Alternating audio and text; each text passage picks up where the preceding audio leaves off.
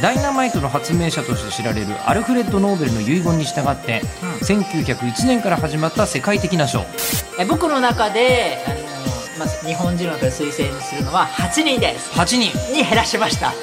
カタリン・カリコさん。えっとこの人は何人の方？ですか科学のラジオ。ラジオサイエンテ科学のラジオ。これは日本放送アナウンサー聞きたがり吉田久典が国立科学博物館認定サイエンスコミュニケーターで大学講師をしながら芸人をやっている不可思議変態人間黒ラブ教授とともにさまざまな科学サイエンスを根掘り葉掘りと聞いていく番組である。科学のラジオラジオサイエンティア。間違った話はしないけど正確さにこだわると逆に分かんなくなるので興味を持ってもらえたらこの世界はめっちゃ細かく説明してくれる人がいるのでそちらを参考にしてください。さて、えー秋ですよ。ね。来ました。来ました。であのもう確実にスポーツの秋ってタイプじゃないです。ね えどっからと見てもスポーツの秋の人間じゃないですか？いやなうん生白いかなそれにしては、えーということで今日のテーマ発表してもらいましょう今年のノーベル賞受賞者を大予想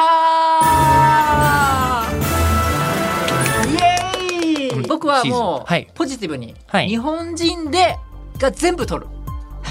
っていう。全部取る。っていうかまあ候補者が全部の部門にいるぐらいには日本やっぱ有力なんですね。そうです、そうですえっと一応じゃあ説明すると、はい。10月の4日が生理学医学賞、はい。えー10月の5日が物理学そ賞うです、えー6日が科学賞という順番で発表されることになってるのですが一応ノーベル賞こうウィキペディアっぽいの読んじゃっていいですかこれ？あ全然大丈夫ですよ。えっとね、ダイナマイトの発明者として知られるアルフレッド・ノーベルの遺言に従って、うん。1901年から始まった世界的な賞。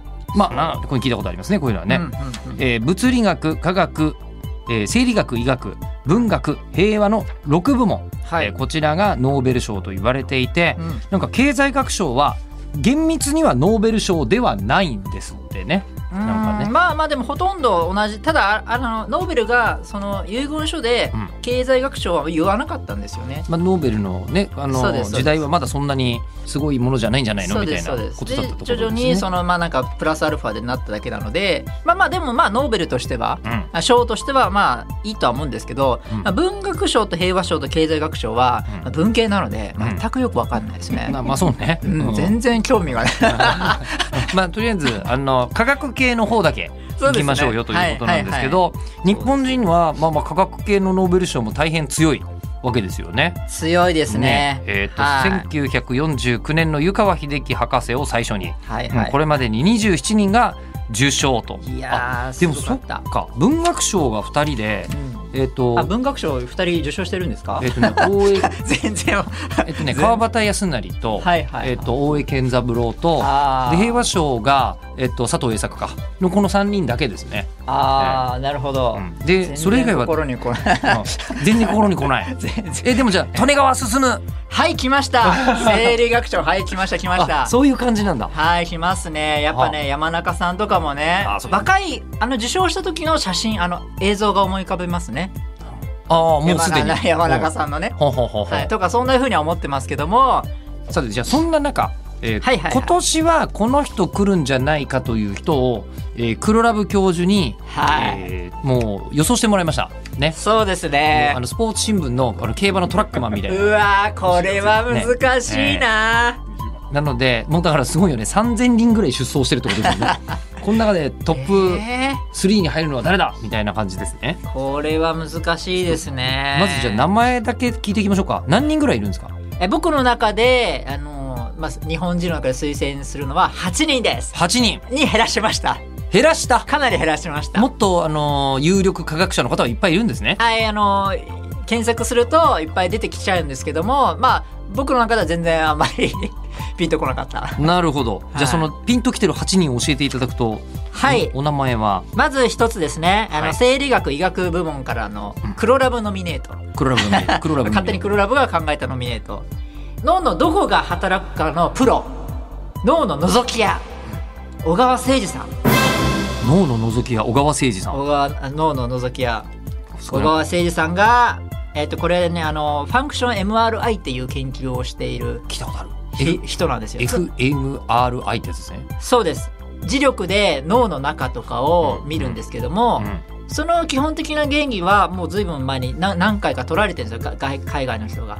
だけどファンクショナル MRI って言って脳のどこが例えば今僕がえー白石麻衣さんのこと考えてるとしたらあここのところが活性してるねとか、そういうのが分かるうんうん。原理があってえそれでもう今日本あの世の中今た役に立ってるんですけども研究にも実際使われているんですけどその開発したあの本人ご本人ですが小川誠二さん、小川誠二さん脳の覗きやこれ怒られちゃう。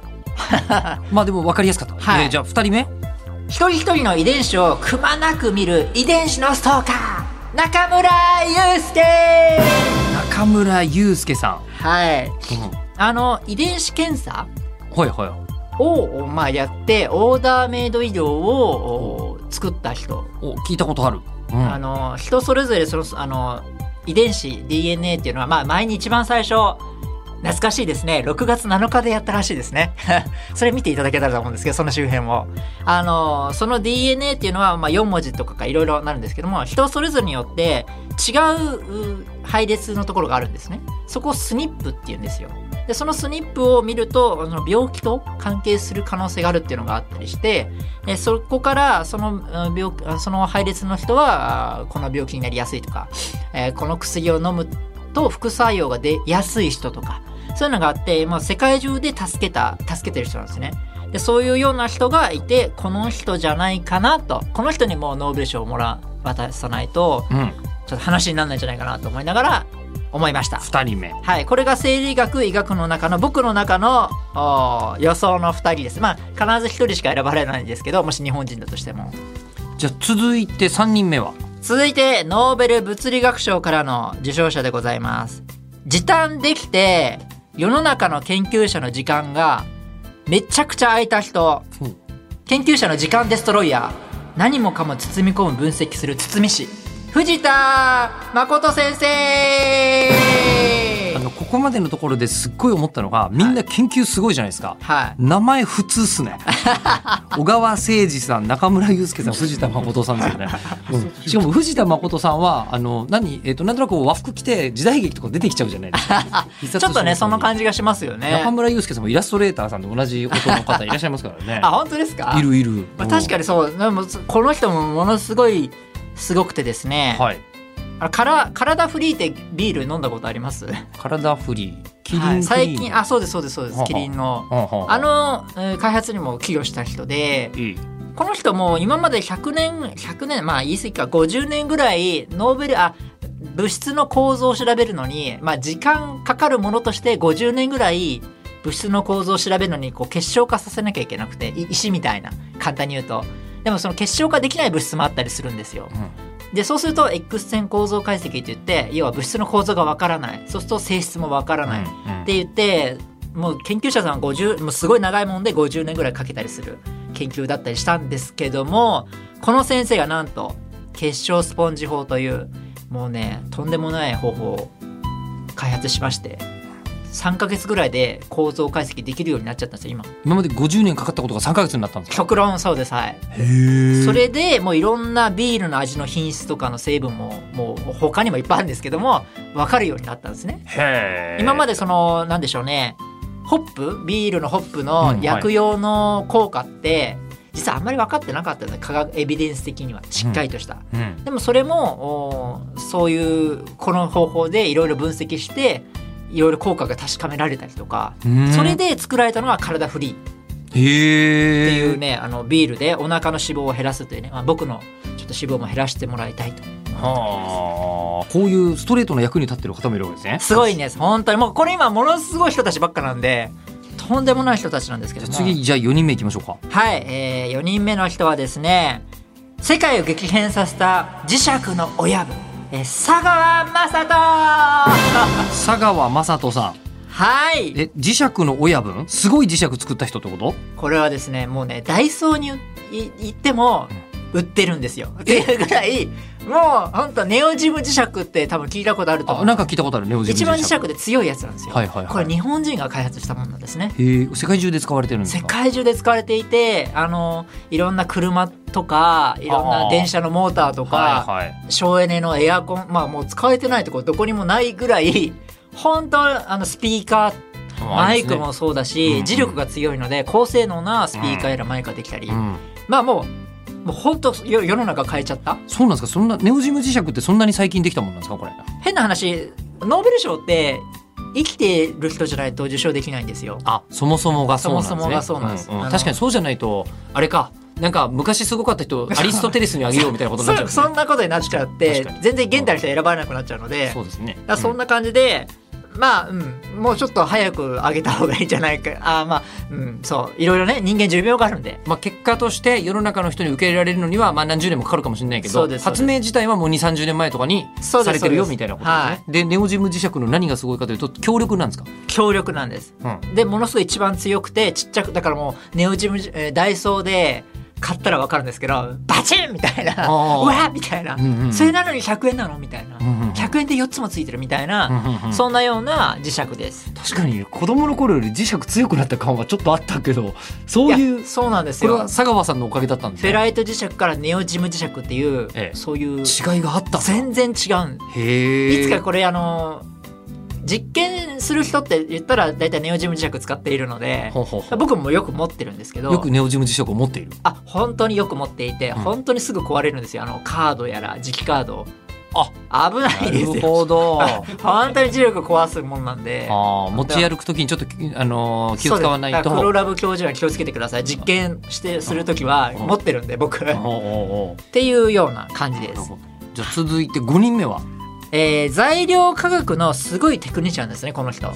ということでお笑い界で言うとダウンタウン細野秀夫。細野秀夫さんはダウンタウンぐらいすごい。これはですね本当に魔術師のような。魔術師？細野秀夫さんもう毎回ノーベル受賞するんじゃないかって言われてるぐらいすごい人で日本のいろいろな科学を進めてる人なんですけども、まあ、簡単に言うと超あのリニアモーターカーとかで使う超電導体のお鉄系の物質あ新たなえ超電導体をお探し当てた人。っていうことで結構有名だったりイグゾーってディスプレイあのあありますね。あります、はい。それは知ってる。あのインジウムガリウム亜鉛で作られた酸物質なんですけどもそれを使ったあのディスプレイでまあ結構もうスマホにタブレットにいろんなところに使われているぐらい実用化されているものなんですねはいはいはいはい、うん、とかまあいろんなことをやってるんですよこれ。あのはい。いろんなことややりすぎているので。つまりその材料に関わることだったらもうオールラウンドにまた細野さん見つけてきたよみたいな感じの人ってことですか？そうです。すごい人が5人目です。はい。じゃあ続いて6人目。300億年に1秒しかずれないという、えー高精度なじ時間でもう寝坊しないスペシャリスト香取秀俊300億年に1秒しかずれないの？これあのんそりゃすごいですけど。そうなんですけどよなんでそんなもん見つけられるのとあとなんでずれてるって分かるの？逆に言うと、これですね。もう話すともうこれこれだけで2時間ぐらい使まあ、えちゃう、でしょうけどねね。じゃあとりあえず簡単に言うとすごい時計を作った。あのそうですね。原子時計あのまあえっ、と、まあ、原子を使った利用した時計で赤い赤えっと波の光ってまあこう波って動くんですよ。振動してるんですね。でその振動によって色僕たちには色に見えるんですね。それは難しいことですけども。で赤だと1秒間に400兆回あの振動してるんですよ。とりあえず飲み込んでください。なんとなく飲み込みました。はい、うん。でそういうその数が決まっているのでそれをうまく利用すると時計になるじゃん。やったーみたいな、うん。これ異次元あの専門家から見ても異次元世界のような考え方をする人だなと思われてたんですね。でもそれがなんと15年ぐらいかけてできたんですよ。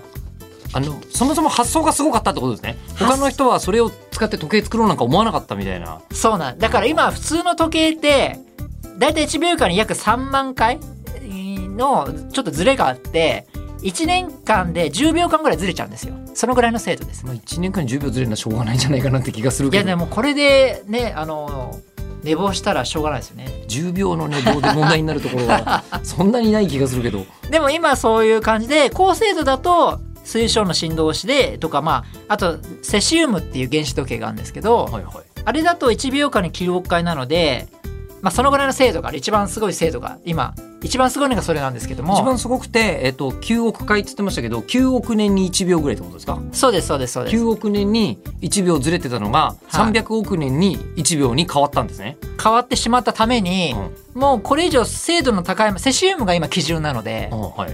あのその1秒の基準がちょっと困ってるんですよね。あの時間の精度がもうそれ以上測れない状況なのであまりにも正確すぎてこの先生が作ったやつは。うんなので、えーこの人がもうすもうなんかすごい時計を作ったので世の中のこう時間の概念をもう一回更新した人。時間の概念が変わったぐらいの時計作っちゃったんですね、まだ国際標準になってないんですけどこの先生のは。だからあの早くしろってことですよね。こ 国際標準になってないので、精度があまりにもは測りすごすぎるのでこれ以上測れない状況になっちゃっている。ほっていうのがあーこの先生のすごいことでそのと時計を使うと高さによって時間で実は違うんですよ。正確に言う ありそうな話だけど怖え。とだから僕が好きな人にね今何時ですかって例えば聞いたらそこでその人の高さ高度が分かるんですよね将来的には。はそのぐらい精度のあまりにも精度が高すぎるためにあのそうアインシュタインの相対性理論的に高さによって実は時間の流れ違うんですね。プライバシーの大問題が起きちゃうわけですね。大問題が起きるんです。そのぐらねい今すごい世の中の概念を変えるかもしれない。すげえそんなこと起きてたんだ。はい、はあ。っていうようなあの感じで。まあ後日いつか喋りますこれ。これはもすごい。これ香取さんね、えーはい。そして次が7人目。7人目。これはですねノーベルえー科学賞になります。こここからはえーその人のあ発表はこちらです。未来のいろんなところに材料を開発したカーボンナノチューブの生みの親。飯島澄夫カーボンナノチューブはなんか聞いたことあるんですけど。めちゃくちゃちっちゃい細いチューブなんですけども、はいはい。あチューブというかまあ材料なんですけどまだ開発の途上でもうちょっと長いチューブが作れんじゃないかとかまだそういうところでもあるんですね。でもいっぱいちっちゃな細々したのは作れたりしていてこれ何に使われるかっていうといろんな、えー軽い強化プラスチックとか電池の材料とかディスプレイとか、まあ、今ゴルフクラブで作られてたりするんですけど、そういうようなあ今後将来性のあるやつということで、えーこの人が飯島澄夫さんです。いろんなところに使われてます。うーん。でまあカーボンナノチューブ見つけたっていうか作った人？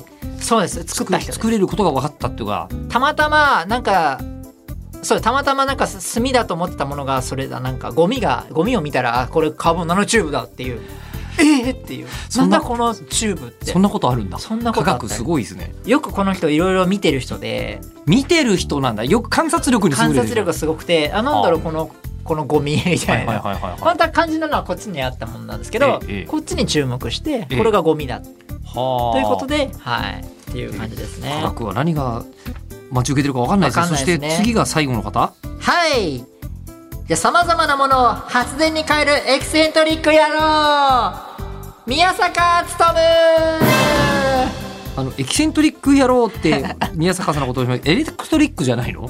電気に変えちゃうの。あそうだ。エキセントリックだとなんか あの人言動がちょっとなんか普通の人と違うぞって人になっちゃう。大変失礼いたしました。まあまあいいでしょ。う、まあエレクトリック、エレクトリック？エレクトリック野郎ですね。エレクトリック野郎宮坂勉もエキセントリックでいいです。いややっぱエキセントリックかどうかは人の性格ですから。会ってみないと分かんないけど。え宮坂先生はどういう人なんですか？これはですねペロプス解凍太陽電子というですねあのだから理系では心あのすごくうワクワクするような言葉ですよね。ペルプス？